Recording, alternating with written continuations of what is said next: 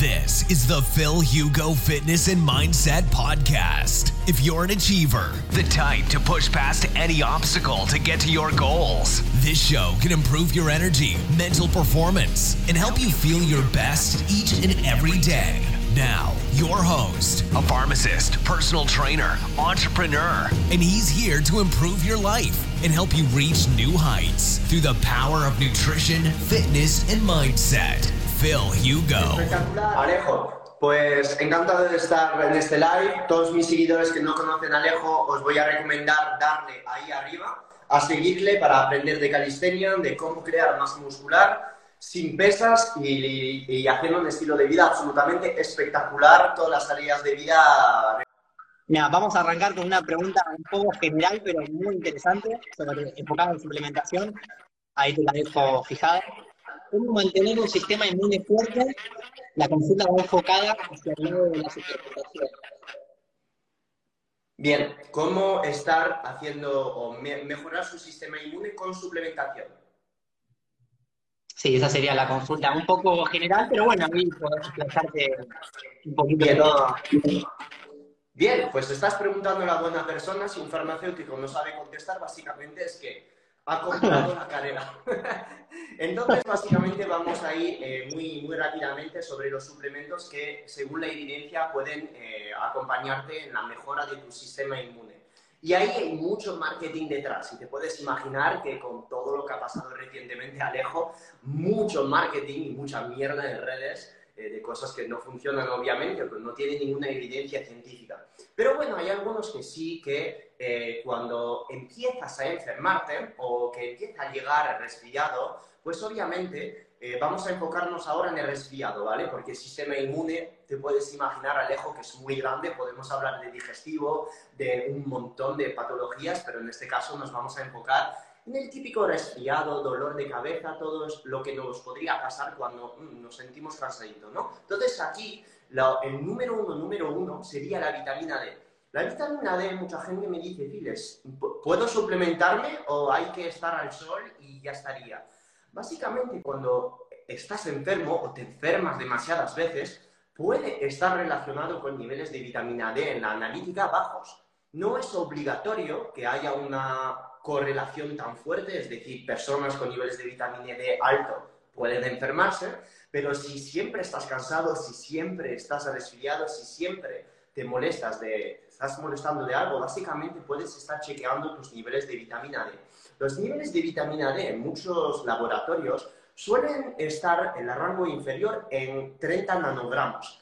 30 nanogramos es el valor inferior, pero mucha gente piensa que el, si tú estás dentro del valor, que no estás debajo del valor inferior, está bien. Esto es una idea eh, que no coincida con la optimización de la salud.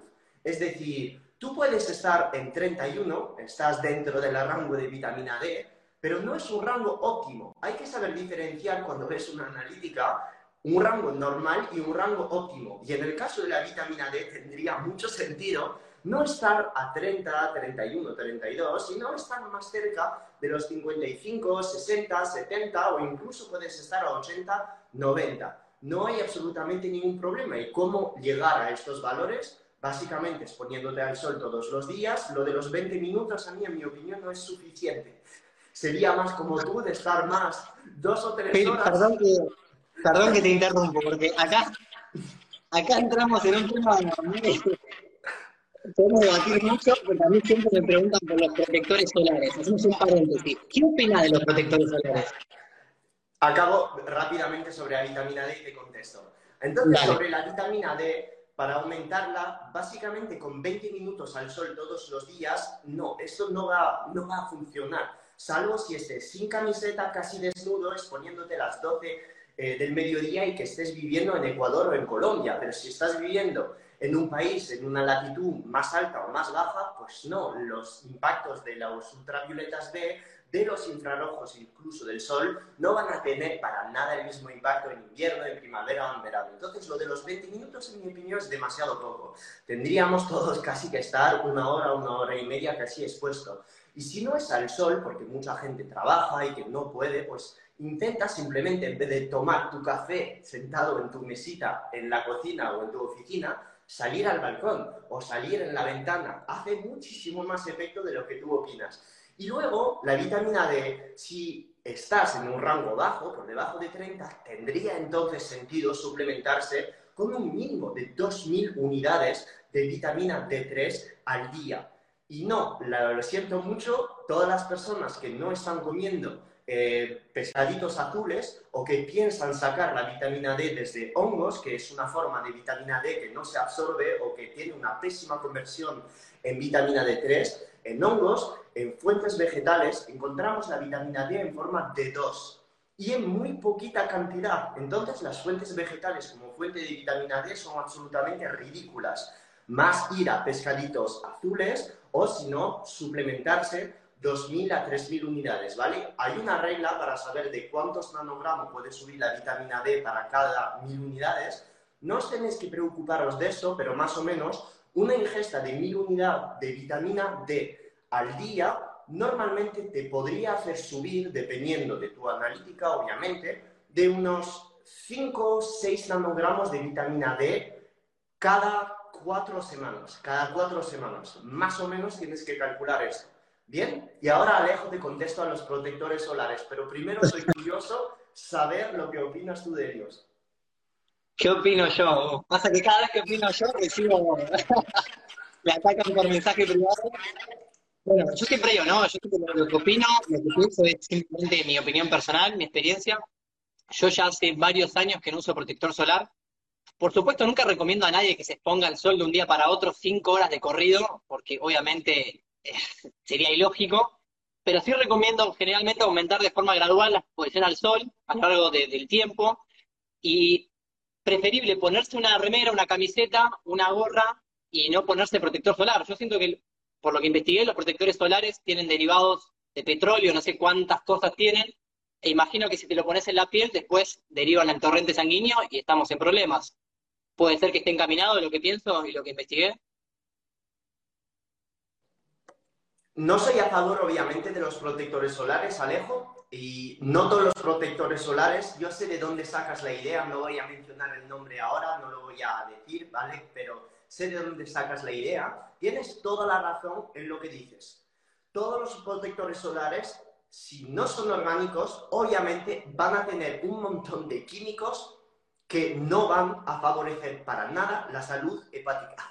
Entonces, cuando a veces escucho a gente que dice que cuidado con el agua del grifo o cuidado con el flúor de la pasta de diente, pero que se pone protector solar químico, que no sea orgánico, es básicamente ridículo, porque estás dependiendo un sistema de salud intentando rechazar todas las posibles moléculas nefastas, pero desde el momento que pones el crema solar que tenga un montón de químicos que no son orgánicos, como por ejemplo a partir de átomos de zinc, que hay muchos derivados compuestos de zinc que son muchísimo menos em, nocivos que una crema solar completamente química. ¿Ok? Entonces, no estoy diciendo que una crema solar orgánica no sea química, todo es químico en, nuestro, en nuestra vida, en los alimentos, nuestra piel, todo es química, pero hay cremas solares orgánicas con compuestos que están hechos a partir del zinc, que son muchísimo menos nocivos que em, algunas moléculas que podéis encontrar, fotorreceptores, que podéis encontrar, em, eh, fotoprotectores, perdón, que podéis encontrar en la gran mayoría de cremas solares. Entonces, intentar invertir unos eurillos eh, más, porque normalmente en este caso las cremas solares orgánicas que están hechas a partir del compuesto de zinc son también protectores y no os va a dañar para nada en todo el sistema, tanto linfático o hepático. Entonces, Alejo, yo lo de no meter crema solar lo veo. Obviamente lo veo porque cuando una persona ya está protegida, que come bien, que tienes niveles de vitamina D correctos en las células como tú, que se alimenta espectacularmente, eh, espectacularmente bien eh, gracias a vitamina A desde hígado, desde órganos, con vegetales, aportando beta-caroteno, etc., no necesitas, porque ya estás muy, muy acostumbrado. No lo necesitas. Pero una persona que va a empezar a exponerse tanto o se va a la playa con un sol que te cagas a las una o dos de la tarde, sí recomendaría para empezar, antes de empezar sin nada, pasar estas cremas orgánicas que están hechas a partir de compuesto de zinc, que lo podéis ver, hay muchos derivados, y sí que tendría sentido. Entonces, a la larga vas poniendo menos, pones menos cantidad y verás cómo te puedes adaptar a exponerte dos, tres, cuatro, cinco horas al sol y que no te pase absolutamente nada. El sol no es tu enemigo. Hmm. El sol no es tu enemigo. Todo lo contrario, es una poción mágica. Sí, yo siempre digo, ¿no? Que el enemigo es, de hecho, donde estamos acá ahora en vivo, la pantalla a la que estamos mirando sin parar y sin pestañear, básicamente. Ah. el, sol no, es tu enemigo y de hecho nadie habla de esto, pero en el sol no solo, haya, no solo hay ultravioletas A, ultravioletas B, sino que también hay una zona de energía dentro de los rayos solares que llamamos los rayos infrarrojos, que es un tipo de espectro de frecuencia de energía que sale del Sol que el ojo no puede detectar porque no pertenece al espectro de la frecuencia de la luz blanca, pero esta franja infrarroja es una de las únicas bandas de energía de la luz, de la, de la energía solar, que es capaz de atravesar capas muy, muy profundas dentro de la piel, debajo de la dermis. ¿Y por qué pensáis que estos infrarrojos son capaces de hasta activar mecanismos mitocondriales que van a ser los responsables de biogénesis mitocondrial y además de activar ciertas... Eh, eh, vías bioquímicas implicadas en los ritmos circadianos, en la síntesis de melatonina, debido a los, eh, la, energía infrarroja de esta luz solar. Es por ello que si duermes mal, ¿Tiene sentido tomar melatonina? Sí, podría tener sentido, pero el primer remedio es exponerte al sol, porque es gracias al impacto de estos infrarrojos en, en las capas profundas de tu piel que dictas la orden a tu cuerpo de sintetizar más melatonina. Y además, estos infrarrojos, no voy a citarte ahí y darte una clase Alejo, que vamos a pasar a otros temas, pero que estás tanto tiempo fuera y a lo mejor tienes curiosidad, que siempre en WhatsApp estamos hablando y te veo con tus dudas y sé que eres muy curioso. No, a mí sí, sí, sí, a mí estos temas me encantan, pero sí, después... Sí, sí, sí, que estos infrarrojos son súper importantes no solo eh, para jugárnosla ahí en Instagram y decir los infrarrojos, esto está petado de estudio para los, eh, los interesados. Ponéis, ponéis Sun Infrared Impact on the Skin y vais a ver, es espectacular el impacto del sol sobre nuestro organismo. Síntesis de melatonina, síntesis de sirtuinas, realineación de ritmos circadianos, aumento de la producción eh, de hormonas sensibilizadores a la insulina. O sea, si es que es una, es una locura, una locura. Bueno, yo me acuerdo, para, para ir cerrando este tema, me acuerdo que hace un tiempo publicaste en tu perfil de Instagram que cuando uno viaja a otro país por el jet lag y el cambio de horario, recomendabas exponerte al sol para empezar a regular de nuevo los ritmos circadianos. Altas dosis de melatonina, altas dosis de melatonina, altas dosis de entrenamiento en ayunas, ayuno intermitente, los pies en la tierra, los pies en la tierra para descargar eh, todas las, energías eh, positivas que hemos obtenido dentro del avión, etc. Y, eh, y, además más tiempo al sol. Es lo único que va a realinear tus ritmos circadianos, la combinación de las tres cosas. Bueno, Phil, espectacular la... Me quedaría charlando esto dos horas más, pero vamos a darle también importancia a otras consultas de, de los seguidores. La verdad que me encanta y te presto atención porque cada vez que hablo con vos en cualquier medio digital aprendo un montón. Yo, soy un espectador más en este vivo, así que muchas gracias por estar acá enseñándonos. Espero tus dudas porque no las veo, Alejo, creo. Sí, sí, estoy ahí, ahí voy a buscar alguna otra consulta que veo que hay un montón. Eh, a ver, cambiamos un poco drásticamente las consultas. Es que, es que yo desde el principio del live se me ha quedado bloqueado el, las dudas no puedo verse. Se ha quedado, bloqueado, así que te dejo hacer todo. No hay ningún problema. Antes de continuar, ¿vos me escuchás bien, Phil? Porque algunos seguidores me dijeron que no se me escucha muy bien, ¿sí? ¿Está todo bien? Bueno. Mira, acá Gustavo, cambiando un poquito de tema, nos vamos a la, a la alimentación, nos consulta por la dieta carnívora como estilo de vida. ¿Se puede adoptar o por un determinado tiempo consulta? Hacer dieta carnívora es espectacular cuando se sabe hacer Lo repito, hacer dieta carnívora es espectacular cuando se sabe hacer. Y la segunda parte de mi frase es lo más importante. Porque cuando no lo sabes hacer, te puede completamente destrozar la vida. Y lo primero que te va a pasar probablemente si vienes de una alimentación rica en carbohidratos o rica en vegetales, es llevarte al estreñimiento. Y cuando estás estreñido, todo un montón de mierdas en doble sentido pasan en tu vida. Y esto no lo quieres. Entonces, la dieta carnívora bien llevada es espectacular, básicamente porque lo primero que vas a notar si ya tienes dificultades en digerir muchos alimentos es que va a facilitarte muchas digestiones, porque ya no hay ningún tipo de azúcares, como por ejemplo podemos citar los FODMAPs que se encuentran en muchos vegetales, que la gran mayoría de veces, la, mucha porcentaje de la población tiene intolerancia por un tubo, y en este caso los FODMAPs son un tipo de azúcar que se encuentra, por ejemplo, en las manzanas, en las alcachofas, en el calabacín, que todo el mundo piensa que como son vegetales y frutas son sanas y no pasa nada, pero mucha gente tiene intolerancia y no se da cuenta que tiene. Entonces, al empezar una dieta más alta en proteínas, en este caso carnívora, y con nada de carbohidratos, ni vegetales, ni fruta, ni verdura, pues obviamente todos estos síntomas intestinales se van. Se van porque estamos quitando toda la parte, entre comillas, inflamatoria que podría generar todas las moléculas presentes en este tipo de carbohidratos. La dieta carnívora, si la haces bien, es decir, comiendo la cantidad de calorías suficiente, la cantidad de grasa suficiente y aportando la cantidad de vitaminas suficiente gracias a la ingesta de órganos, como por ejemplo es el riñón, el corazón y sobre todo el hígado, la puedes llevar toda tu vida. Obviamente que la puedes llevar toda tu vida.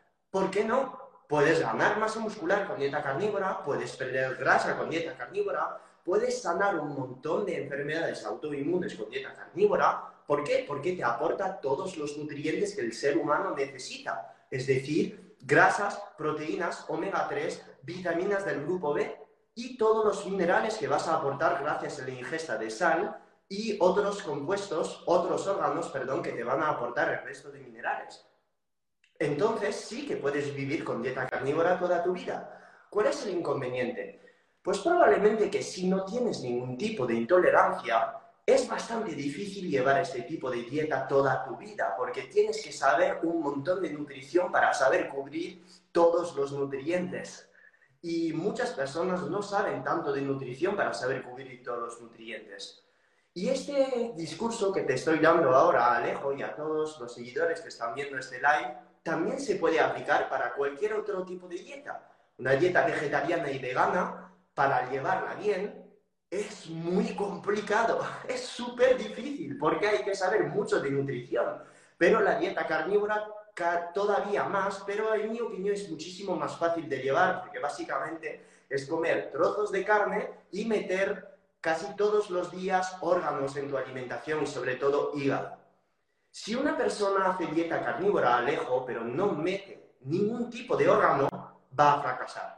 Va a fracasar por la sencilla razón de que si solo come carne, básicamente lo que va a aportar es solo un conjunto de vitaminas del tipo B, solo un conjunto de ellas, probablemente mucha B6 y mucha B12, mucho zinc, mucho hierro, pero ya no puede cubrir todos los demás minerales. No los puede cubrir salvo el sodio que va a sacar de una sal. ¿Cómo va a cubrir la vitamina A? ¿Cómo va a cubrir correctamente la vitamina B2? ¿Cómo va a cubrir si solo come trozo de carne la cantidad de grasa necesaria para toda la salud correcta de nuestras células?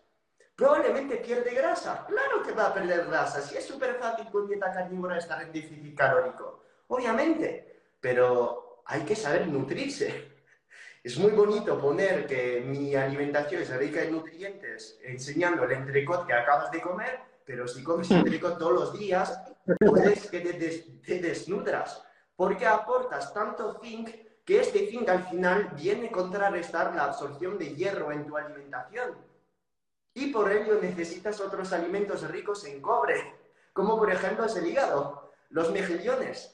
¿Se entiende todo esto? Entonces, la dieta carnívora, en mi opinión, es fabulosa. Fabulosa, muchos beneficios, espectacular. Pero si no tienes intolerancias o si eres motivado estás motivado a reintroducir algunas verduras, lo recomendaría.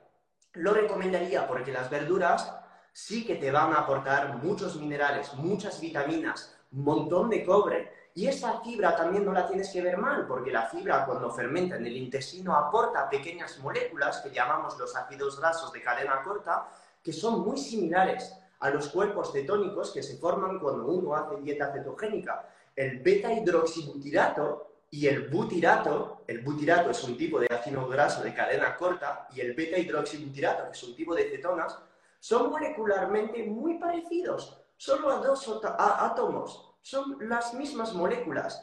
Ambas tienen un potente efecto antiinflamatorio a nivel de la digestión, a nivel de, los, de las células intestinales, a nivel del cerebro. Es por ello que quitar la verdura del todo, todo el año, toda la vida, no soy muy, muy fan. Sería partidario decir a alguien dos o tres meses, a lo mejor de dieta carnívora, para quitarte un montón de enfermedades autoinmunes, perder 5 o 10 kilos, pero luego intenta reintroducir estas cosas. Porque si te quedas toda la vida con algo que al principio te dañaba, joder, qué placer, qué, qué hedonismo hay en esta vida. El objetivo es volver a reintroducir este tipo de, alimentos. Impresionante, Phil, la respuesta. Creo que más completa e imposible. Bueno, pasamos a otra consulta. Eh, a ver, uh, hay un poco de todo. Vamos a intentar poner preguntas variadas entre sí. Eh, ah, mira, algo, que me interesa mucho y vengo leyendo en estos últimos meses, vamos a, para que comentes un poco al respecto, sobre embarazo, pregunta Carol. Eh, tipo de alimentación y suplementación de cara orientado, ¿no? Supongo cuando, cuando la persona está embarazada, cuando la mujer está embarazada, o quizá el periodo previo al embarazo. Eh, no es una pregunta muy concisa, pero bueno, cualquier información que quieras aportarle a los seguidores, que me parece fundamental. Todo esto a mí, la verdad, me, me está gustando cada vez más esta información. Todos los consejos que puede dar un endocrinólogo básico a una embarazada, o lo que podéis ver en la tele, es comer seis veces al día, muchas presas, mucho azúcar, porque tenéis un bebé y vosotras no tenéis que adelgazar. Este consejo es totalmente bullshit. Y me permito decirlo porque yo no soy nutricionista ni médico, soy farmacéutico, pero aquí estoy para recomendar cosas basado en paper, en estudio y que tienen un poquito más sentido fisiológico. Una embarazada en llegar al sexto mes de embarazo, incluso quinto mes, se suele desarrollar una diabetes de tipo gestacional que se debe a un alto anabolismo dentro del cuerpo de la embarazada, que es algo totalmente fisiológico, y una resistencia a la insulina que se forma en sus vasos de manera totalmente natural. Para todos los principiantes que están aquí y que quieran saber lo que es la resistencia a la insulina, es básicamente el hecho por el cual tus órganos no son capaces de utilizar correctamente la glucosa porque la hormona insulina ya no tiene efecto en ellos. Dicho de otra manera, tienes que imaginar que tus músculos que son los principales eh, mm, obreros que van a utilizar la glucosa, pues como una esponja. El hecho por el cual tus músculos sean resistentes a la insulina es como una esponja llena de agua. Si yo echo más agua a esta esponja, que ya está llena de agua, ¿qué va a pasar? Pues básicamente este agua se va a ir alrededor de la esponja y se va a caer otra vez, no dentro de la esponja, pero si yo esta esponja la aprieto mucho, le quito todo el agua y vuelvo a poner agua, ¿qué pasa? Que el agua va a entrar correctamente en la esponja. Bien, pues ¿te acuerdas de este primer estado de la esponja donde estaba lleno de agua? Esto es ser resistente a la insulina. Si yo echo más agua, es decir, más carbohidratos, pues ya mi cuerpo no absorbe nada, porque el músculo es resistente. Mientras que si yo la aprieto, la seco, va a entrar más agua. ¿Por qué? Porque soy sensible a la insulina. ¿Y cómo me hago sensible a la insulina? No estoy en el embarazo ahora, pero haciendo ayunos, estando en un ligero déficit calórico, exponiéndose al sol, durmiendo bien, para algunos quitar carbohidratos, para otros hacer otras cosas, en fin. En caso de las embarazadas, esta resistencia a la insulina, desde el momento del cuarto mes normalmente se suele instalar. Es por ello que no soy nada partidario y lo repito, no soy nutricionista, soy farmacéutico, escuchar la gente que queráis, de estar recomendado a una embarazada que gane mucho peso o que coma seis veces al día con muchos carbohidratos, porque es la mejor manera de hacer de esta embarazada todavía más resistente a la insulina. ¿Y sabes los impactos de la diabetes gestacional en la cognición del bebé? ¿Sabes los impactos a nivel cognitivo de todas las ráfagas de glucosa y insulina que vas a sufrir si estás embarazada en el desarrollo de tu bebé después que haya nacido? Pues no te voy a dar eh, mucho miedo, pero hay muchos, muchas cosas que van a pasar dentro del sistema nervioso de tu bebé una vez haya nacido. Y ya muchos estudios lo reportan que hay mucha más alta probabilidad de que el bebé acabe obeso, acabe con sobrepeso, en algunos casos en el, embarazo también se ha observado de que si la persona tiene síntomas de depresión, tiene ansiedad, sufre ráfagas de cortisol, pues obviamente todo esto va a tener un impacto sobre el neonato, sobre su desarrollo más tarde. En fin, no voy a entrar ahora en detalles, pero no seré nada partidario de estar abusando seis comidas al día con muchos cargos, pero sí que seré partidario de eh, educar a la persona en estar con dos o tres comidas al día. Un ayuno intermitente es totalmente posible, aunque no lo recomendaría porque básicamente hay más riesgo si la persona hace solo dos comidas al día de que se encuentre en un déficit calórico demasiado alto y que al final del día no esté ingiriendo la cantidad suficiente de nutrientes. Pero para mantener una cantidad de calorías normal durante el día, y estar en un ligero superávit calórico, porque va a necesitar esta mujer un poquito más de calorías para poder alimentar su bebé, puedes estar haciendo tres comidas al día. No hace falta hacer cuatro, cinco o seis. Con tres comidas al día, unas 12, 13 horas de ayuno, es totalmente ok para poder mantener esta sensibilidad a la insulina todas las personas que me están preguntando ahora si se puede hacer dieta cetogénica durante un embarazo, sí, se puede hacer dieta cetogénica durante un embarazo. La dieta cetogénica no es que sea el problema. El problema es la persona que no sabe hacerla y que le falta calorías. Si una persona hace dieta cetogénica mal, no mete las correctas vitaminas, minerales, cantidad de proteínas y no sabe nutrirse, pues obviamente le va a faltar calorías y nutrientes, pero no por culpa de la dieta cetogénica, sino que le podría pasar con cualquier tipo de dieta. Entonces, una persona puede hacer 12, 13 horas de ayuno, una dieta que yo recomendaría low carb, algunos días a lo mejor cetogénicos, los días donde se mueve menos, los días donde va a andar más o hacer más deporte, pues meter después del entrenamiento unos índices glucémicos medios desde la patata, desde el boniato, desde un poquito de arroz mezclado con, con fibra y estar seguro aportar los nutrientes esenciales. En este caso estamos hablando del folato, que es la vitamina B9, estamos hablando de omega 3, que puede obtener a partir de la ingesta de pescaditos azules, y si la persona no quiere comer tantos pescaditos azules que se podrían obtener desde latas, básicamente, pues entonces puedes estar sacando también estos omega 3 de, o de suplementos de omega 3 con las correctas certificaciones. Pero sí, puedes hacer perfectamente 13, 14 horas de ayuno en embarazo, pero solamente tienes que tener cuidado en tu ingesta de calorías, que no quedarte corta. No hay nada antifisiológico en reducir su ingesta a unas 12, 13 horas de ayuno, perdón, porque básicamente es lo que te va a mantener en tu peso normal ganar 15, 20, 25 kilos durante un embarazo no es nada fisiológico, absolutamente nada. Cubrir además de los omega 3, de la vitamina A, el zinc, los minerales y la vitamina D, que es simplemente exponiéndose al sol unos 20-30 minutos al día lo podrías conseguir.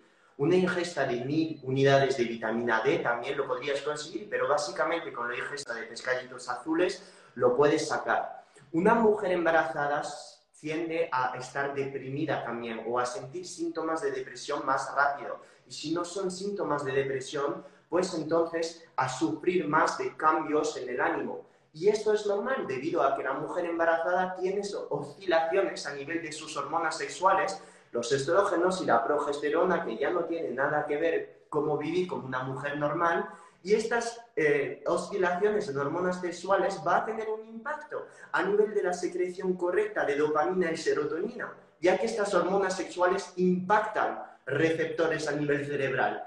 Obviamente que tiene sentido durante un embarazo sentirse con menos energía. Yo no soy mujer, pero es fisiología.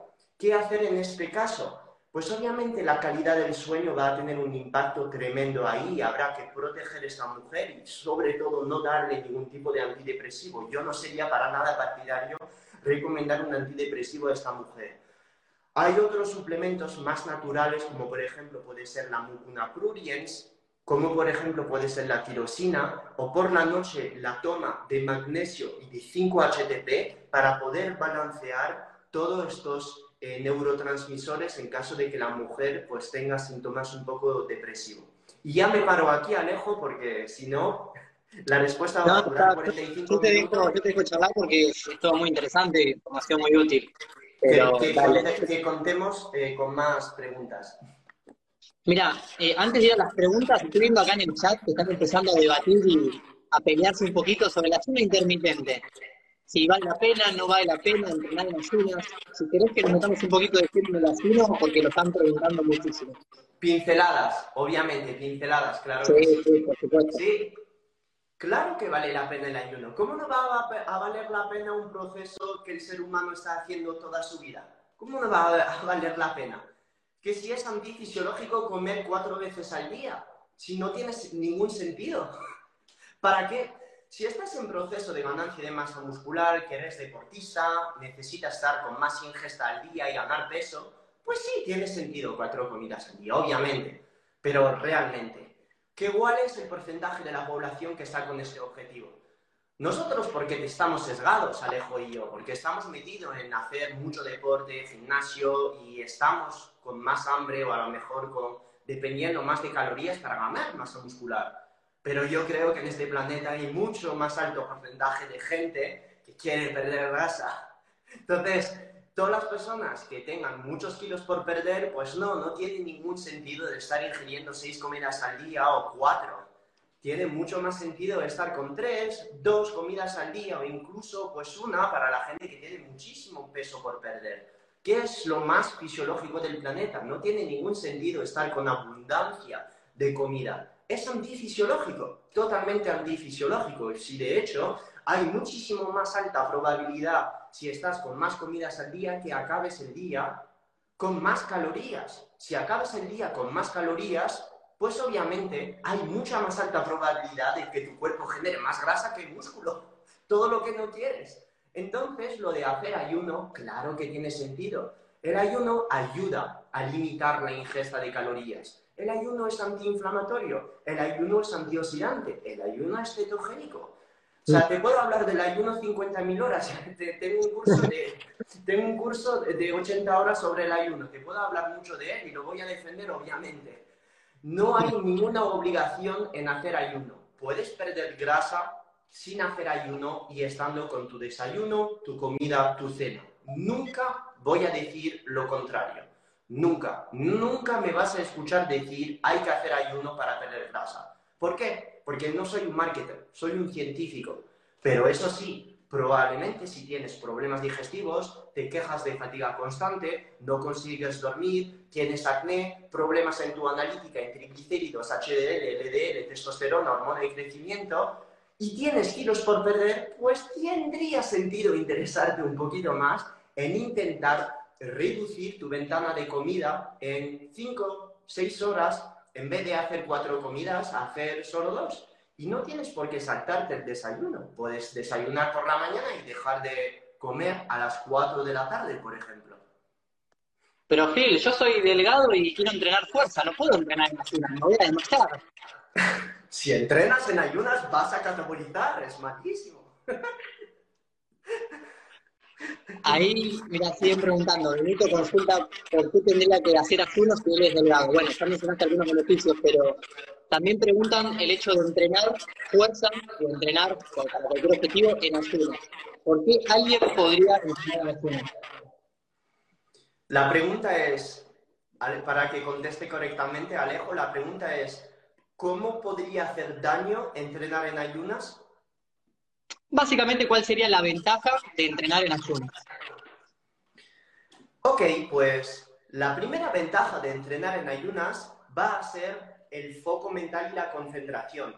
¿Por qué? Porque cuando entrenas en ayunas tienes una respuesta a nivel de tu cápsula adrenal que es la responsable de secretar cortisol. Este cortisol, además de las altas concentraciones de adrenalina, de noradrenalina y de dopamina, te van a aumentar el foco mental durante el entrenamiento. Tienes que además que pensar de este foco mental, vas a beneficiar de una ausencia total de molestias intestinales. Solo estas dos consecuencias de entrenar en ayunas, pues te van a dar beneficios comparando con una persona que podría haber comido dos horas antes. Porque si a nivel intestinal no estás digeriendo, ¿dónde va a ir la sangre durante tu entrenamiento? En tu cerebro y en tus músculos. ¿Qué necesitas para entrenar bien? Tu cerebro y tus músculos. Si yo como una hora antes un plato de arroz, ¿quién va a rendir mejor?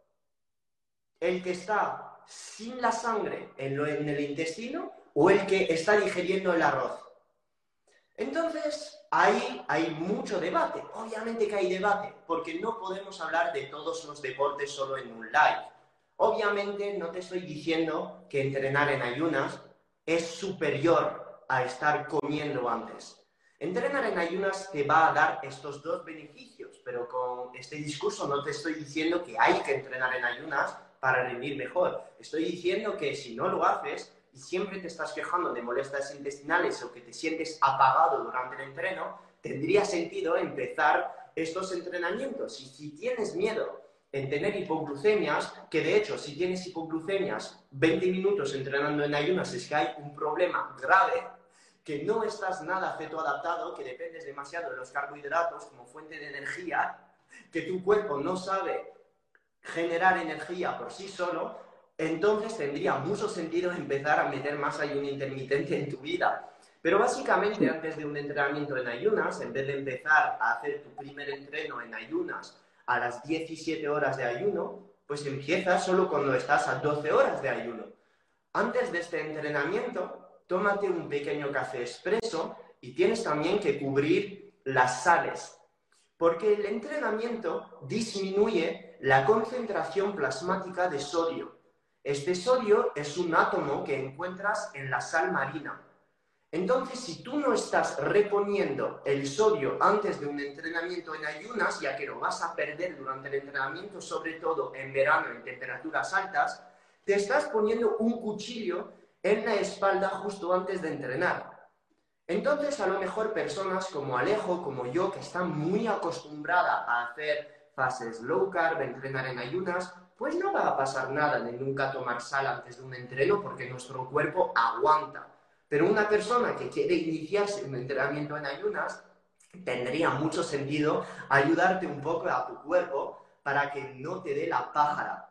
Esta pájara se debe a que tu cuerpo tiene un bajón de tensión arterial. ¿Y a qué se debe este bajón de tensión arterial? Pues se debe a que los músculos entran o la glucosa y la sangre entra en los músculos. Hay una disminución del volumen sanguíneo. Entonces, ¿cómo hacer para, no, ¿cómo hacer para compensar esa fatiga que vas a sufrir por la disminución del volumen sanguíneo o el aumento de la temperatura debido al entrenamiento? Pues tomando sal antes de entrenar. Te haces una bebida, por ejemplo, de medio litro de agua con unas 50 mililitros de agua de mar o unos 2 gramos de sal marina y esto te lo vas tomando como una hora y media antes de empezar el entrenamiento. Muchas personas pueden estar metiendo más sal, otras personas pueden estar metiendo menos. Yo no recomiendo tomar una bebida muy salada 5 minutos antes de entrenar porque muchas personas puede dar molestias intestinales. Ah, como hay demasiado sodio, te puede dar diarrea y es lo que no quieres antes de entrenar. Pero si lo tomas como una hora y media antes, en esa pequeña cantidad, sacar un montón de beneficios. Se nos cortó el... esta hiperhidratación.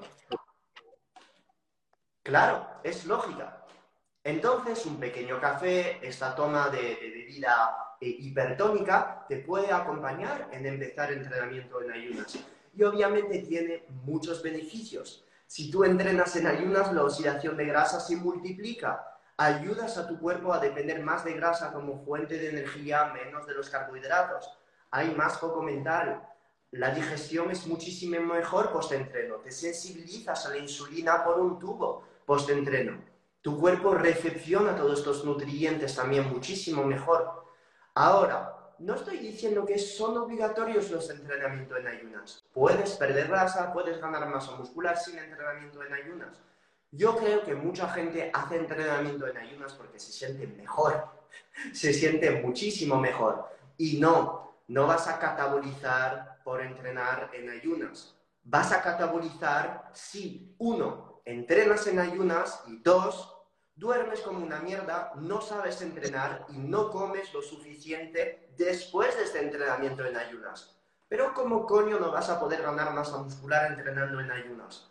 La ganancia de masa muscular no solo depende de si has entrenado en ayunas o no, también depende de todo el cómputo hormonal que tienes en tu cuerpo, de la testosterona, de la insulina, del cortisol y cómo se hace un control de estas hormonas exponiéndote al sol, durmiendo bien e ingiriendo la cantidad de proteínas y de calorías suficientes.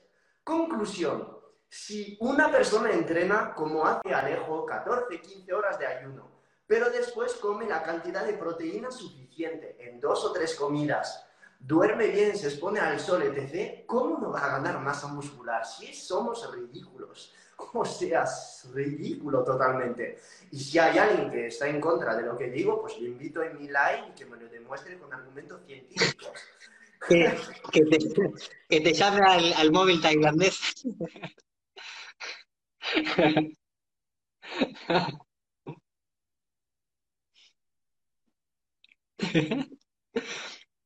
Phil, se cortó, se cortó el audio. A ver, te perdí, Phil, te perdí el audio. Es normal, me muteo cada vez que hablas para que no haya eco. Ah, listo, listo. Bueno, espero que haya quedado aclarada la consulta sobre el entrenamiento de personas.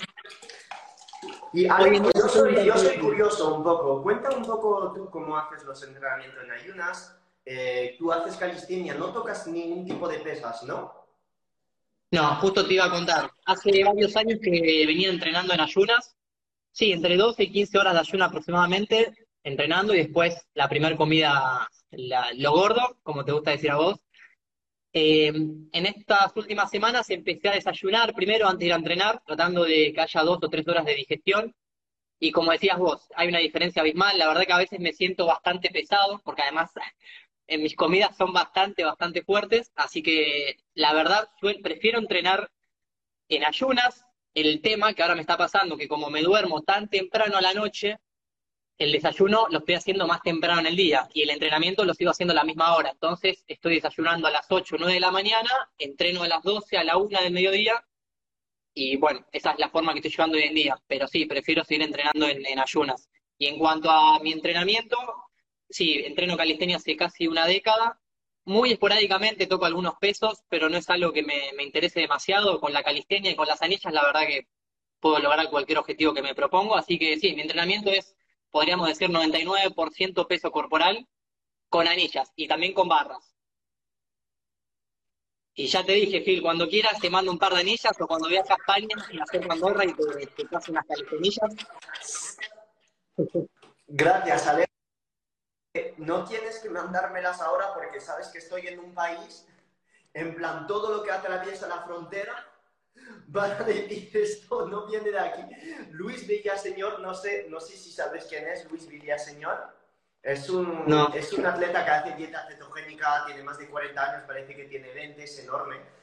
Me ha, mandado un suplemento suyo eh, desde Estados Unidos hace dos meses y medio todavía estoy esperándolo y creo que nunca va a llegar. Por eso eh, te, diré cuando esté en España de nuevo, antes de mandarme las anillas, pero sí, sí, sí, porque sabes que ahora tengo mi búnker, tengo mi gimnasio, entonces hay, hay ahora más, más oportunidad de hacer tus anillas.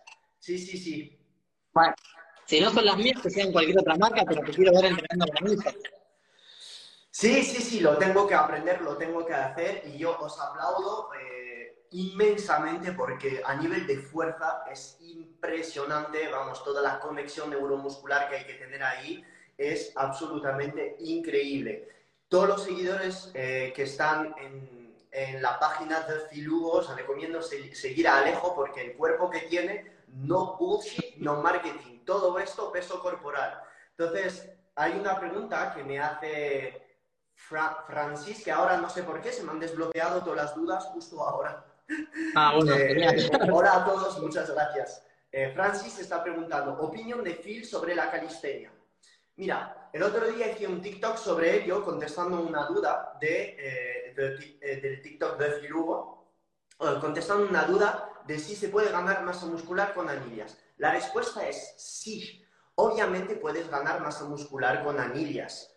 ¿Por qué? Pues porque la ganancia de masa muscular no solo depende del entrenamiento, sino que también depende de todos los factores que he contado anteriormente. Si tú estás en hiperávit calórico, 2,5 gramos por kilo de peso de proteínas, duermes bien, te expones al sol y, condición importante, sabes entrenar, como sabe entrenar Alejo, vas a ganar masa muscular.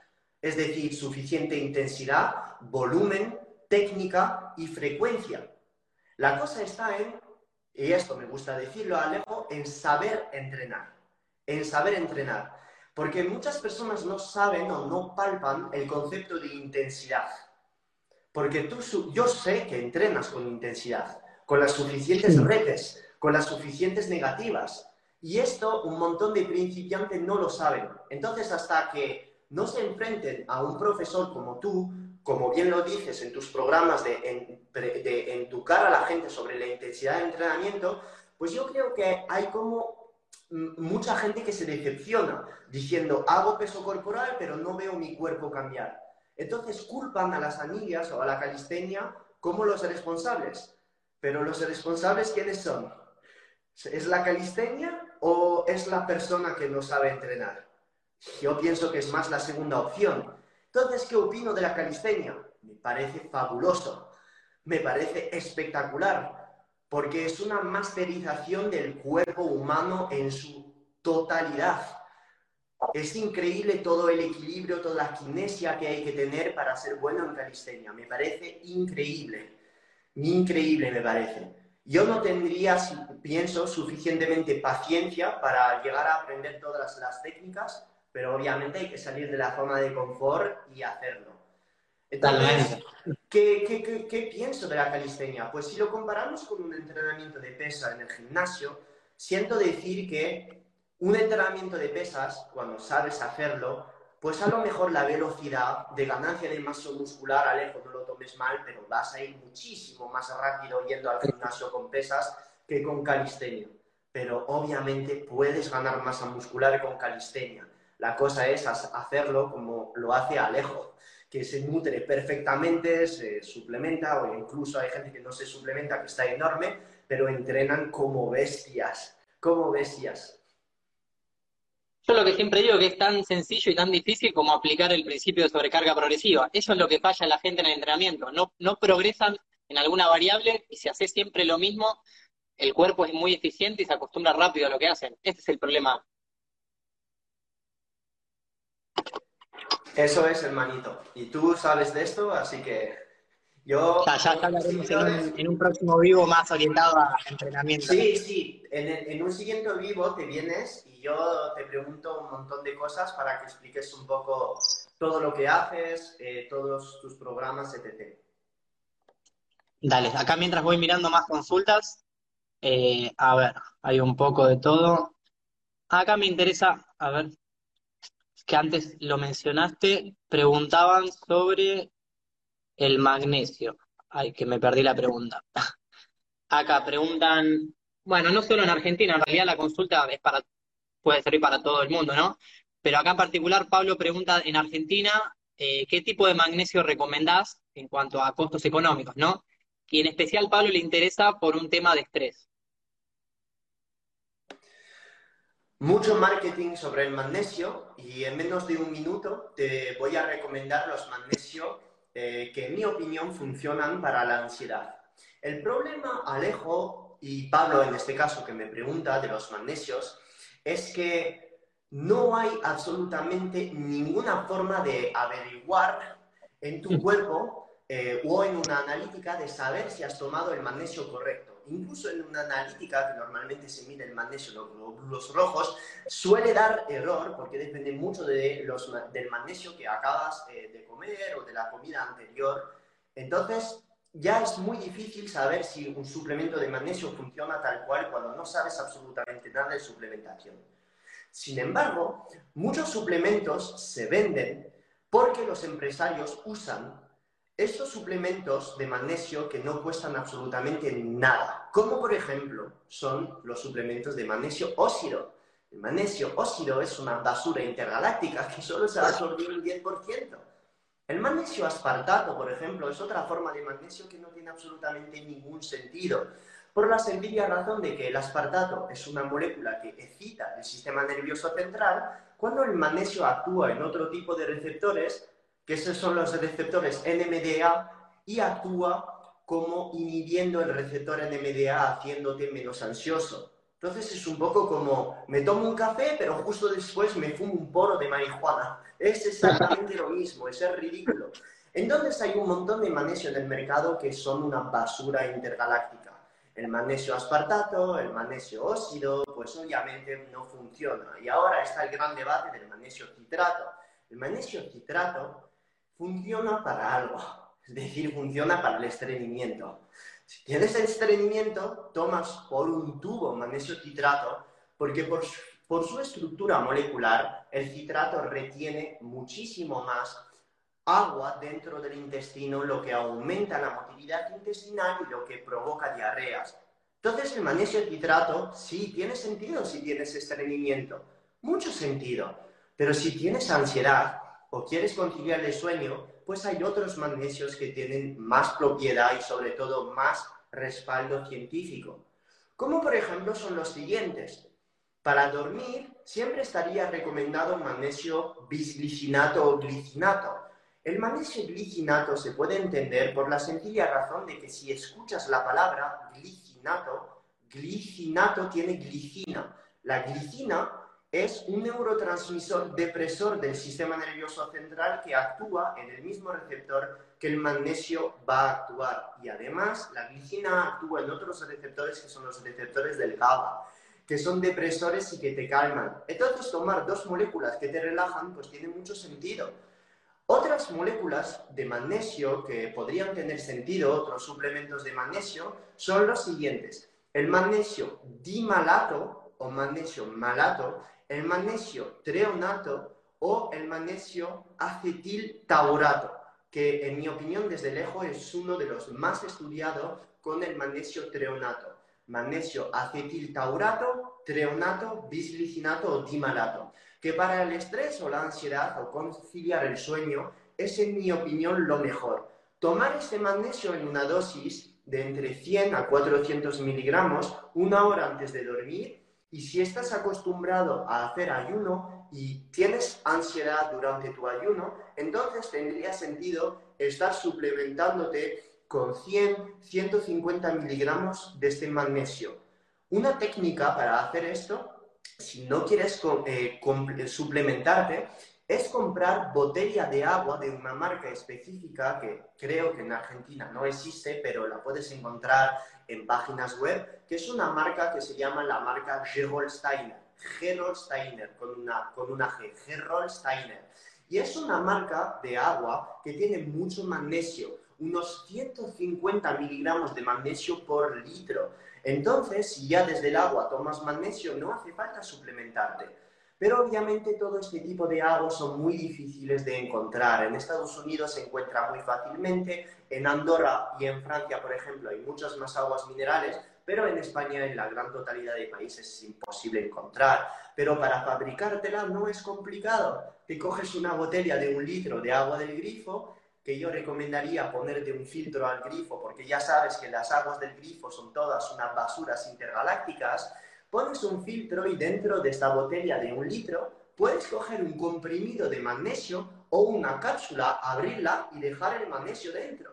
De esta manera el magnesio va a estar en forma coloidal, en una forma que el cuerpo va a absorber muy bien. Y junto a esta botella puedes estar metiendo, por ejemplo, 2 gramos de sal yodada, porque además estás metiendo yodo y además sodio, lo que va a aumentar la absorción del magnesio cuando lo bebas.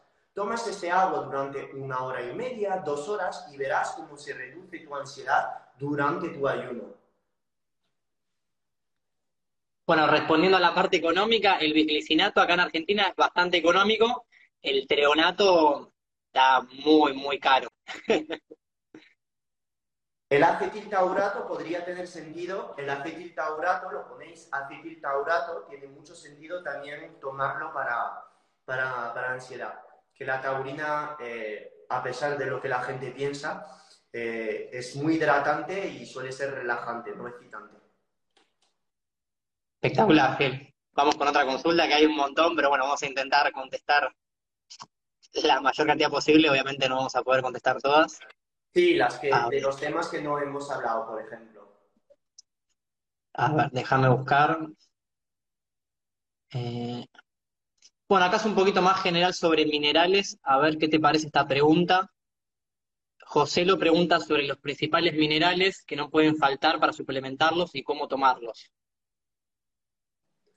Bien, los minerales que tienen que estar en la alimentación humana, yo a mí no me gusta elegirlos, pero básicamente son minerales que van a estar presentes en todas las reacciones enzimáticas de tu cuerpo, pasando por la síntesis proteica, la correcta funcionalidad de la tiroide, la correcta funcionalidad de la cápsula adrenal, correcta funcionalidad de tu intestino, tu cerebro, y básicamente se puede resumir a casi todos los minerales, pero todos los minerales tienen una función pequeña. Pero lo que sí o sí tienes que tener en tu alimentación, que son básicos, pues te los voy a citar ahora. Son los minerales que van a tener un impacto sobre la correcta síntesis de tu testosterona, hormonas sexuales y sobre todo sobre la protección de tu tiroides. En este caso estamos hablando primero del zinc. El zinc es esencial para la síntesis de todas las hormonas sexuales. En falta de zinc, en déficit de zinc, vas a tener disminuciones en tu analítica, en la síntesis de estrógenos, de progesterona y sobre todo de testosterona. Una falta de zinc también te afecta a nivel de la piel, a nivel de los pelos, a nivel de las uñas, te hace las uñas quebradizas. A nivel de la tiroides también el zinc tiene un gran impacto. Sin el zinc no podrías estar eh, teniendo una correcta acción de la TSH, que es la hormona precursora de las hormonas tiroideas, y además el, el zinc tiene un impacto sobre, como lo he dicho anteriormente, la calidad de la piel. El zinc básicamente lo cubres comiendo carnes, comiendo alimentos cárnicos, el tejido muscular, los huevos. Con, con, por ejemplo, 100 gramos de carne roja, tienes ya 3 miligramos de zinc. Y la dosis recomendada de zinc es aproximadamente de entre 6 a 8 miligramos al día si haces deporte. Si eres mujer, haces menos deporte, pues entonces con cubriendo 4 miligramos al día sería suficiente. Un suplemento de zinc, si no comes nada de carne, pues obviamente es esencial. Un suplemento de zinc que lo podrías encontrar como bisglicinato de zinc, acetato de zinc, gluconato de zinc, pues vienen normalmente en dosis de 30 y 15 miligramos para mujer y 30 miligramos para hombres sería esencial. Las ostras es el mejor alimento que te va a aportar zinc por un tubo. Y si no comes crustáceos o mariscos, pues entonces tendría sentido ingerir más carne. Ya con 100 gramos de carne roja tienes entre 2 a 3 miligramos de zinc. Pues si comes 300 gramos de carne roja, ya tienes casi 10 miligramos de zinc, ya llegas, no hace falta suplementarte. Luego tienes el magnesio. El magnesio lo puedes cubrir básicamente con un suplemento muy fácil, porque es muy difícil encontrar magnesio en alimentos que no sean vegetales. Y no me gustan mucho los alimentos vegetales para aportar magnesio porque tienen muchos osalatos o muchos fitatos que pueden inhibir la absorción de otros nutrientes. Entonces, si no pasas los frutos secos, como las almendras, bajo agua, o si no cocinas las espinacas, pues te jodes, porque con la cantidad de citatos y de oxalatos que aportan estos alimentos, estás impidiendo la absorción de calcio. estás impidiendo la absorción de hierro, de zinc, de todos los demás minerales. Por ello, no soy muy partidario de decir a alguien, métete hasta arriba de frutos secos y de otros vegetales para aportar, como las espinacas, para aportar el magnesio. Por ello, soy partidario de recomendar la toma de magnesio casi al año, en forma de suplemento. Es el único suplemento en este planeta que recomiendo al año. El único. No hay más suplemento que podría recomendar al año. Y si haces dieta ceto y ayuno, todavía más no hay acúmulo de magnesio en el cuerpo, no puede pasar nada con pasarse. Además, tienes que cubrir el sodio. El sodio, hermano, lo cubres con la sal. Si haces entrenamientos, haces ayuno intermitente, dieta cetogénica o bajas tus carbohidratos de vez en cuando, pues entonces tienes que estar mínimo con 10 gramos de sal al día. 10 gramos de sal al día, lo que representa más o menos 4 gramos de sodio. Y si entrenas, eres corredor de endurance, entrenas en ayunas o haces carreras de dos o tres horas al día al sol, puedes subir, necesitarías entre 18 y 19 gramos de sal, porque para cada hora de entreno estás casi perdiendo 3 gramos de sal, además de toda la cantidad de sal que estás perdiendo cuando no estás entrenando. Obviamente, entonces, si te sientes cansado, siempre tienes la tensión baja, no tienes energía, no te puedes concentrar, y no metes sal en tus comidas, tendría sentido entonces aumentar la cantidad de sal. Si tienes hipertensión, resistencia a la insulina, diabetes de tipo 2, pues obviamente no tiene sentido meter 10 gramos de sal. Empieza con 6 gramos, que representa más o menos 3 gramos de sodio, y lo puedes sacar directamente desde alimentos. Por ejemplo, una lata de sardina ya tiene un gramo de sal. Un agua con gas normalmente ya tiene un gramo de sodio, lo que representa dos gramos de sal. Es muy fácil llegar a 6 gramos de sal si eres hipertenso. ¿Bien? Ok. Tenemos el magnesio, tenemos el zinc, tenemos el sodio, el yodo lo cubres comiendo pescaditos azules como sardinas, anchoas, caballa, sal marina, sal, eh, sal yodada, perdón, que para un dos gramos de sal yodada ya tienes el sodio cubierto, que sería 150 microgramos al día. Y luego el yodo, si no quieres usar sal yodada por X o Y razón, comiendo mariscos, comiendo ostras, mm, mejillones, sardinas, ya tienes el yodo cubierto. Entonces ya estamos con los principales que van a proteger tu tiroides. Y faltaría el selenio. El selenio lo puedes cubrir con nueces de Brasil.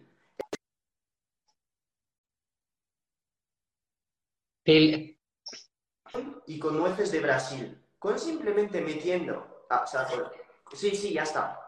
Ya está, ya está. Con simplemente metiendo cuatro o cinco nueces de Brasil cada dos días.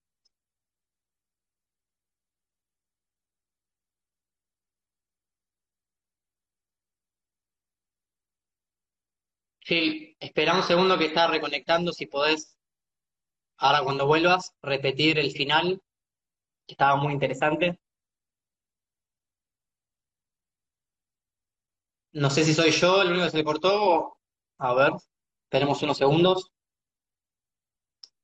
Sí, si podés cambiar la conexión de Wi-Fi a, a datos móviles, a ver si recuperás. Bueno, me parece que se le perdió la conexión. Si les parece, esperemos unos segunditos y ahora lo volvemos a invitar. Mientras tanto, me gustaría preguntarles qué les parece la, la charla que nos está dando Phil, la verdad increíble todo el valor que nos está aportando. Sí, sí, se cortó, no se preocupen, ahora en unos instantes lo, lo vuelvo a invitar. Ustedes a mí me escuchan bien, está, está perfecto, ahora no se preocupen, ahora lo vuelvo, lo vuelvo a invitar a Phil para que nos siga contando sobre los minerales esenciales.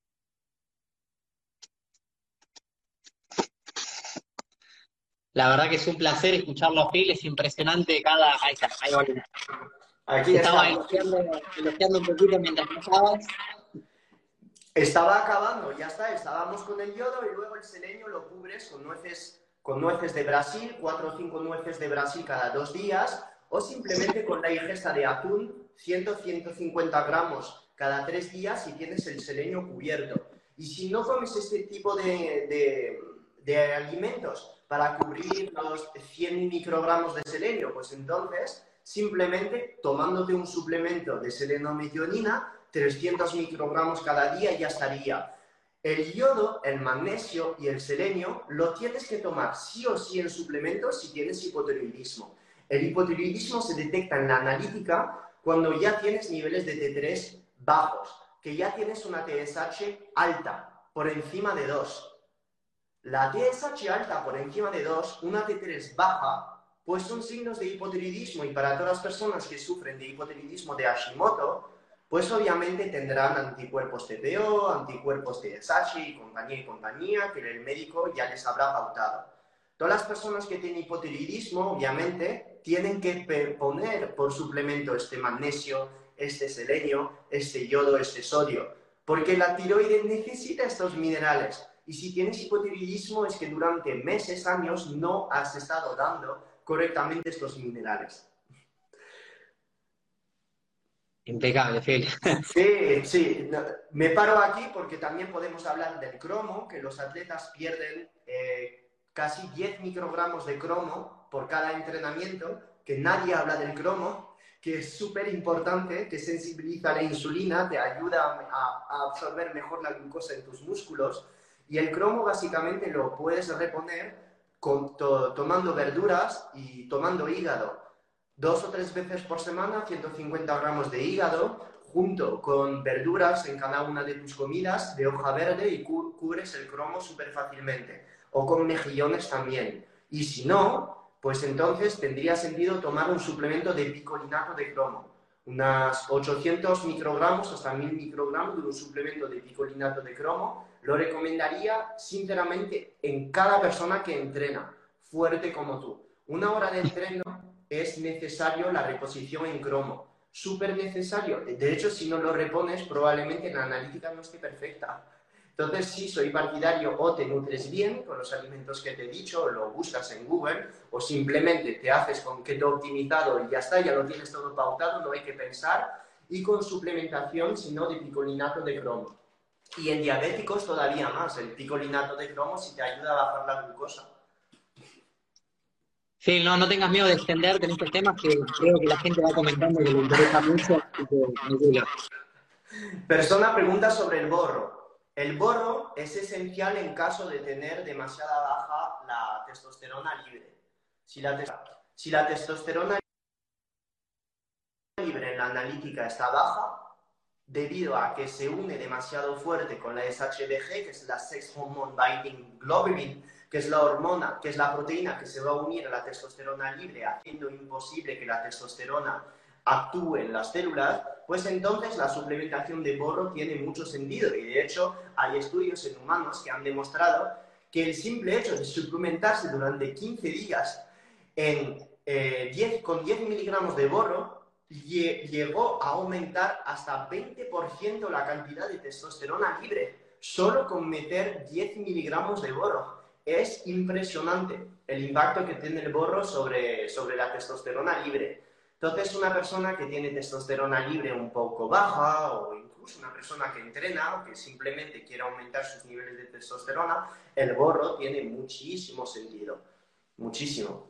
Eh, el borro lo puedes sacar eh, en forma de suplemento o simplemente lo puedes sacar eh, desde alimentos ricos en borro. Y un alimento rico en borro es, eh, son las ciruelas desecadas o los albaricoques desecados. Son altísimos en boro, altísimos. Estamos hablando, sí, sí, estamos hablando de, eh, creo que para 100 gramos de ciruelas desecadas, como de 9 miligramos de borro para cada 100 gramos. Es increíble. Por eso, si comes esto post-entreno, no haría falta eh, que estés tomando un suplemento de boro. Y de hecho, aquí está el doctor Hernández, Doctor Hernández, que básicamente me ha enseñado eh, todo lo que sé en hormonoterapia, en hormonas, que aquí está. Si la gente no sabe quién es Doctor Hernández, está justo aquí en, el Instagram, que es como mi maestro, Alejo. Sí, sí. Sí, sí, lo conozco, lo, sigo por YouTube. Puto amo, o sea, puto amo. Antonio, aquí estamos. Gracias por estar aquí, te quiero. bueno, eh, anotamos lo de las ciruelas disecadas. Sí, entonces el boro sí tendría sentido en caso de tener la SHBG eh, por las nubes, testosterona libre baja, pero se puede tomar desde estos, desde frutos, frutas desecadas, albaricoque, ciruela, tendría sentido, tendría mucho sentido. Um, el potasio, el, tema del potasio, el perdón, Alejo, sí, dime. No, no, sí, sí, sí, sí, sí. El tema del potasio, eh, yo en mi opinión, el potasio, la gente está en hipopotasemia por un tubo. Tendría que tomar potasio eh, tomando más verduras, más frutas. Pero obviamente entre todos los problemas intestinales que hay, las modas de dieta carnívora, la gente que tiene miedo a la fruta, pues obviamente hay problemas en desregulación de potasio. El potasio normalmente se suele regular cuando hay una buena ingesta de magnesio, es decir, unos 100-150 miligramos al día, y una buena ingesta de sodio. Si el sodio y el magnesio está en la dieta, normalmente el potasio se regula sí solo. Normalmente, no habría problemas. Si se ingiere una cantidad suficiente de verduras durante el día, la toma correcta de magnesio, 100 miligramos, y luego de sodio durante el día, pues obviamente yo nunca seré partidario de recomendar menos de 4 gramos de sodio al día, es decir, unos 8 gramos de sal, pues no voy a recomendar a la persona que se suplemente en potasio. Pero el potasio normalmente se podría subir hasta 3 o 4 gramos al día. 3 o 4 gramos. ¿Cuál es el problema? Que si vas ahora a comprar un suplemento de potasio, este suplemento de potasio te va a dar unos 100 miligramos de potasio. 100 miligramos equivale básicamente a una dosis de 0,1 gramo. 0,1 gramo. Entonces imagínate, imagínate la cantidad que tendrías tú que tomar para llegar a los 2 o 3 gramos diarios de este pequeño comprimido. 0,1 gramo y se recomendaría una dosis de potasio de 3 a 4 gramos. Entonces, todo esto, si no cubres el magnesio ni el sodio, pues tendría sentido hacerte con un suplemento de potasio eh, sólido. Hay en España, por ejemplo, un suplemento que se llama el Potassium, y el potasio te va a aportar todo este potasio, pero normalmente hay muy pocos países que suelen ofrecer este suplemento de potasio correcto. Los plátanos tienen potasio por un tubo. Los aguacates tienen potasio por un tubo. Los aguacates es increíble. Un aguacate de 200 gramos normalmente te da unos 950 miligramos de potasio. Resumimos a un gramo de potasio. Un gramo de potasio para un aguacate de 200 gramos. Normalmente. Conclusión, si comes un aguacate al día, ¡boom! Ya estás metiendo un gramo de potasio. Si comes carbohidratos, metes un plátano, ¡boom! Estamos con 500 o 600 miligramos de potasio más. Entonces, el potasio realmente es fácil de llegar. Con verduras también estás aportando potasio. Entonces, el potasio, si comes verduras, si comes aguacates, lo cubres. Y lo vas a cubrir muchísimo más fácil, no hace falta llegar a 3 gramos todos los días, si solo llegas un gramo al día es suficiente siempre y cuando el sodio y el magnesio esté cubierto. Pero Alejo, ¿por qué te imaginas que hay tantas enfermedades metabólicas? ¿Por qué te imaginas que hay tantas mierdas a nivel de las analíticas? ¿Por qué te imaginas que hay tanta mierda que está hecho polvo? Tanta personas que está hecho polvo. Porque es muy difícil nutrirse correctamente. Es muy difícil hacer todo correctamente. Súper complicado cuando no lo sabes. Por eso están triunfando las empresas farmacéuticas. Por eso hay tantos medicamentos por eso hay tantos enfermos. Porque nadie educa a la población para nutrirse bien, básicamente. Si es que es súper fácil de enfermarse. Es la triste realidad. Es así, pero ¿qué, va, ¿qué vamos a hacer? Tú estás haciendo lo tuyo, enseñando a la gente a entrenar y yo haciendo lo mío, hablando ahora. No puedo hacer más. Salgo a hablar, a hablar constantemente detrás de la cámara. Pero vayáis todo a un nutricionista, un médico endocrinólogo que sepa y que os haga la dieta. Ya está.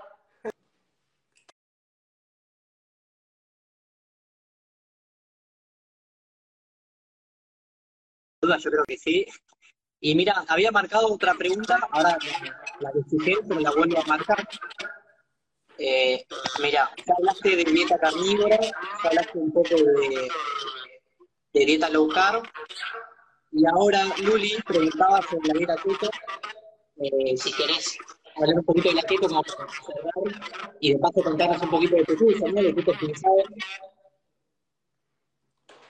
La pregunta es dieta cetogénica, nada más. Ah, perdón, pensé que la podías ver. Luli no, pregunta. No, no, la puedo ver, se ha vuelto a bloquear. Te la leo. la dieta keto para siempre, sí o no? ¿Y cómo llevarla en la vida cotidiana, si es que sí? La respuesta es sí, puedes hacer dieta keto toda tu vida, siempre y cuando lo sepas hacer y siempre y cuando no haya en la analítica ningún signo de hipotiroidismo, resistencia a la insulina y que la cantidad de deportes que haces no sea un deporte de muy alta intensidad, con mucha frecuencia o donde, un deporte donde busques rendimiento deportivo. Explico, si una dieta cetogénica está correctamente hecha, con la cantidad de proteínas suficiente, la cantidad de calorías suficiente, el aporte correcto de minerales, puedes hacer dieta ceto toda tu vida. Pero ¿para quién? Si un atleta de CrossFit, un corredor de endurance, me dice, ¿puedo hacer dieta cetogénica todos los días, todo el año, toda mi vida? Lo siento mucho, le voy a decir que no. ¿Por qué? Porque cuando está en altas intensidades se está degradando su glucógeno muscular por un tubo. Todas estas series de reacciones enzimáticas alejo que permiten obtener energía a partir de la glucosa que tienes en tus músculos, pues no usan cetonas o grasas como fuente de energía. Usan lo que te acabo de decir, el glucógeno muscular. Cuando nosotros estamos forzando el cuerpo a resintetizar ese glucógeno muscular a partir de grasa y de proteína, estamos ahí haciendo invertir un montón de otras hormonas que no son la insulina, pero que son hormonas que vienen de la cápsula adrenal, como por ejemplo es el cortisol. El cortisol, que es esencial para poder aumentar la vía de la neoglucogénesis, la vía donde vamos a obtener la glucosa como fuente de energía a partir de otras fuentes, las proteínas y las grasas. Si a un deportista de alta intensidad o cualquier persona que vaya al gimnasio haga crossfit, haga calistenia, haga sprints, haga bici en alta intensidad, si nunca repone en su vida carbohidratos post-entrenamiento, básicamente puede encontrarse en la analítica con resistencia a la insulina. ¿Por qué? Porque el cuerpo está tan estresado de nunca estar con carbohidratos que sufre los efectos secundarios de demasiado alto cortisol. Y el cortisol a la larga, ¿qué hace? Pues es inmunosupresor y hace a la gente resistente a la insulina. El cortisol en sí no es malo, sin cortisol no podríamos vivir. No podrías hacer este live, no podrías entrenar, yo no podría estar aquí. Pero es el cortisol demasiado alto, demasiado tiempo en magnitud y en cronicidad que mata a la gente. Y en caso de hacer dieta cetogénica con falta de calorías todo el año, sin reintroducir carbohidratos en fases específicas del año de manera estratégicas, pues lo siento mucho, pero esta dieta cetogénica va a ser contraproductiva. ¿Cuántas analíticas he visto de gente que no ha querido reintroducir carbohidratos o que se queda en dieta cetogénica siempre haciendo entrenamientos en ayunas bárbaros haciendo dieta cetogénica por un tubo y estar con la analítica hecho polvo. La insulina alta, la fructosamina alta, la hemoglobina glicada alta, el cortisol alto. E incluso he visto en pacientes de otros colegas gente con placas de aterosclerosis. ¿Por qué? Porque no es la dieta cetogénica la responsable. La responsable es la locura de la gente. La locura de la gente en no querer reintroducir carbohidratos cuando ya hace deporte de alta intensidad y que ya está adaptado. Porque el cuerpo no solo es nutrición, el cuerpo es también hormonas. Si tú abusas de una vía constantemente a nivel bioquímico, inhibes la correcta vía de degradación del glucógeno muscular. A nivel bioquímico, para la gente ahí más avanzada, os lo puedo explicar, es porque las cetonas y las grasas inhiben dos enzimas, que es la fosfofructoquinasa y la piruvato deshidrogenasa, que son enzimas responsables de degradar el glucógeno muscular. Esto a nivel bioquímico. Y a nivel fisiológico, endocrinológico, es porque una persona que en falta de carbohidratos o en falta de calorías va a depender de manera excesiva del cortisol como fuente de energía. Entonces, si yo desadapto mi cuerpo al metabolismo de los carbohidratos, pues voy a tener un montón de deterioros a nivel de la tiroides, a nivel de la cápsula adrenal y a nivel de la resistencia a la insulina. Entonces, no, no soy partidario en deportistas que buscan rendimiento deportivo, que entrenan muy fuerte, estar con dieta cetogénica todo el año sin poniendo el foco en el entrenamiento. Gente que dice, la dieta ceto me vale para todo y no tomo en cuenta mi entrenamiento y me dan igual los carbohidratos, pues no, eso es estar equivocado y pertenecer a un dogma justamente. Cuando quieres salir del dogma estás entrando en otro. Y te lo dice un farmacéutico que solo come una vez al día y hace dieta cetogénica. Ahora, por ejemplo, estoy reintroduciendo carbohidratos porque justamente le viene bien a mi cuerpo salir de cetosis estratégicamente durante el año. Pero los voy a volver a quitar. Y no es porque estoy reintroduciendo carbohidratos que me vuelvo resistente a la insulina o que mi glucosa está ahora por las nubes, todo lo contrario es que a nivel bioquímico le viene bien a mis células ya volver a adaptarse a la oxidación de la glucosa como fuente de energía. Si yo solo doy un tipo de gasolina a mi cuerpo, que son las cetonas y las grasas, mi cuerpo se adaptará a este tipo de gasolina. Pero ¿qué hacemos cuando estamos en altas intensidades? ¿Qué hacemos cuando tenemos que ahí combatir o competir con el, con el otro que viene con muchos carbohidratos en su alimentación y que sabe degradar el glucógeno muscular? Entonces, ¿qué tiene sentido? No hacer ceto o ceto. No es blanco o negro, es hacer dieta cetogénica correctamente. Puedes hacer dieta cetogénica todo el año si eres deportista, pero los días donde hay más intensidad en tu entrenamiento, puedes poner estos carbohidratos post-entreno. No estoy diciendo de meter 500 gramos de arroz en crudo, estoy hablando de 350 gramos de patata post-entreno.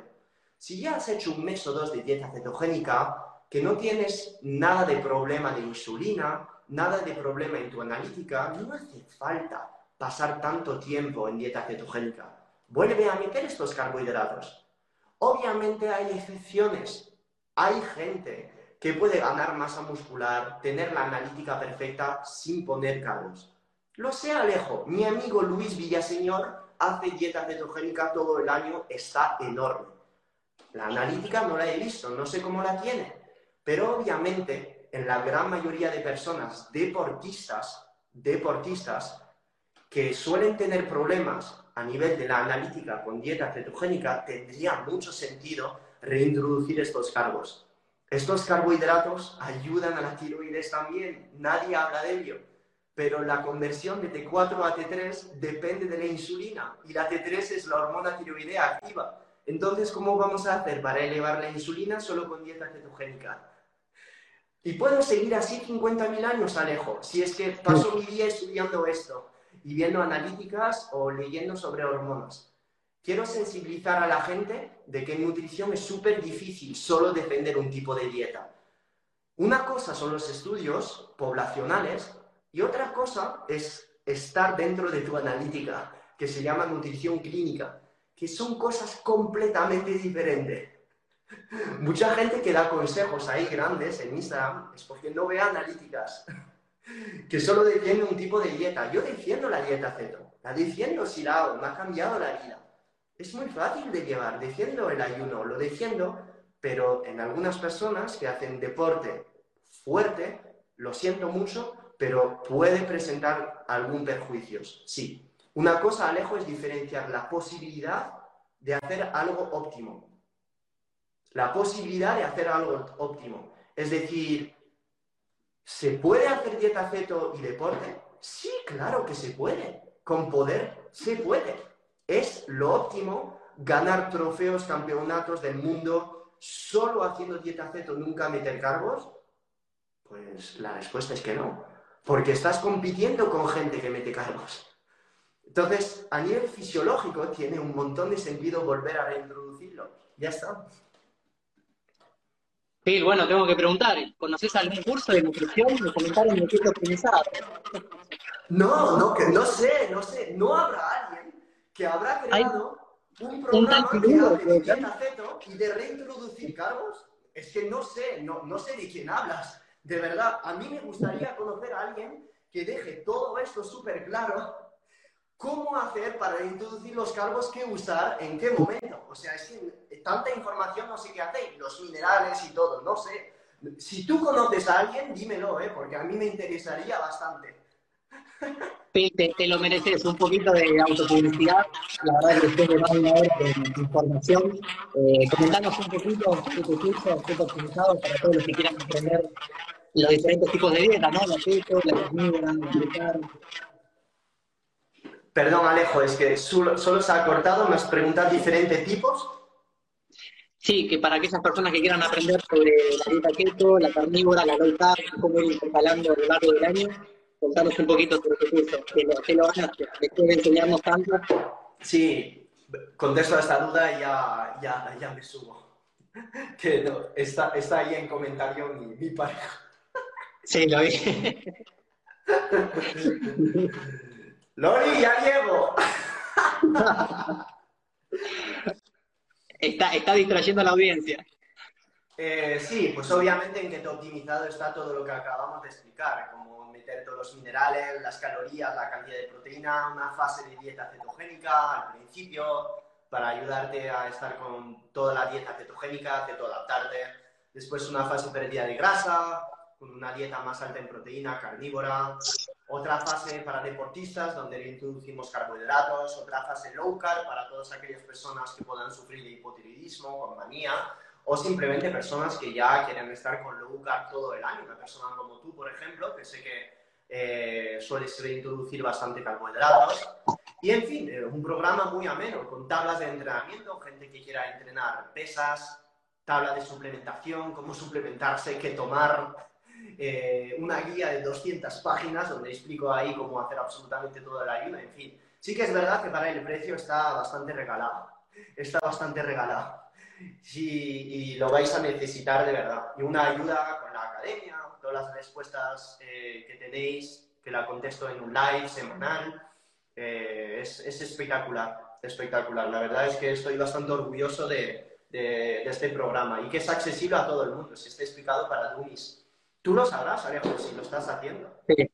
La verdad, te doy mi testimonio, yo como usuario y miembro de la de Keto Optimizado, sí, de hecho a veces lo comparto en mis historias, algunos fragmentos de las 200 páginas de tu PDF, y, sobre todo te difundo mucho porque se nota la, la, calidad de persona que sos, aunque no nos conozcamos y solo nos conozcamos a distancia, la verdad que siempre estás presente, ayudás de forma desinteresada, y eso lo, se valora, se valora un montón y se nota, se nota la distancia.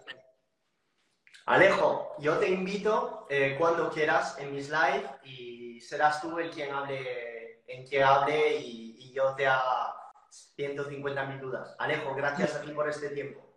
Muchas gracias. Muchas gracias, Phil. La verdad que espectacular el video. Te mando un abrazo gigante de Ciao, Alejo. This has been another episode of the Phil Hugo Fitness and Mindset Podcast. If you enjoyed the episodes, leave an honest review in iTunes so other like minded individuals can conquer their goals too.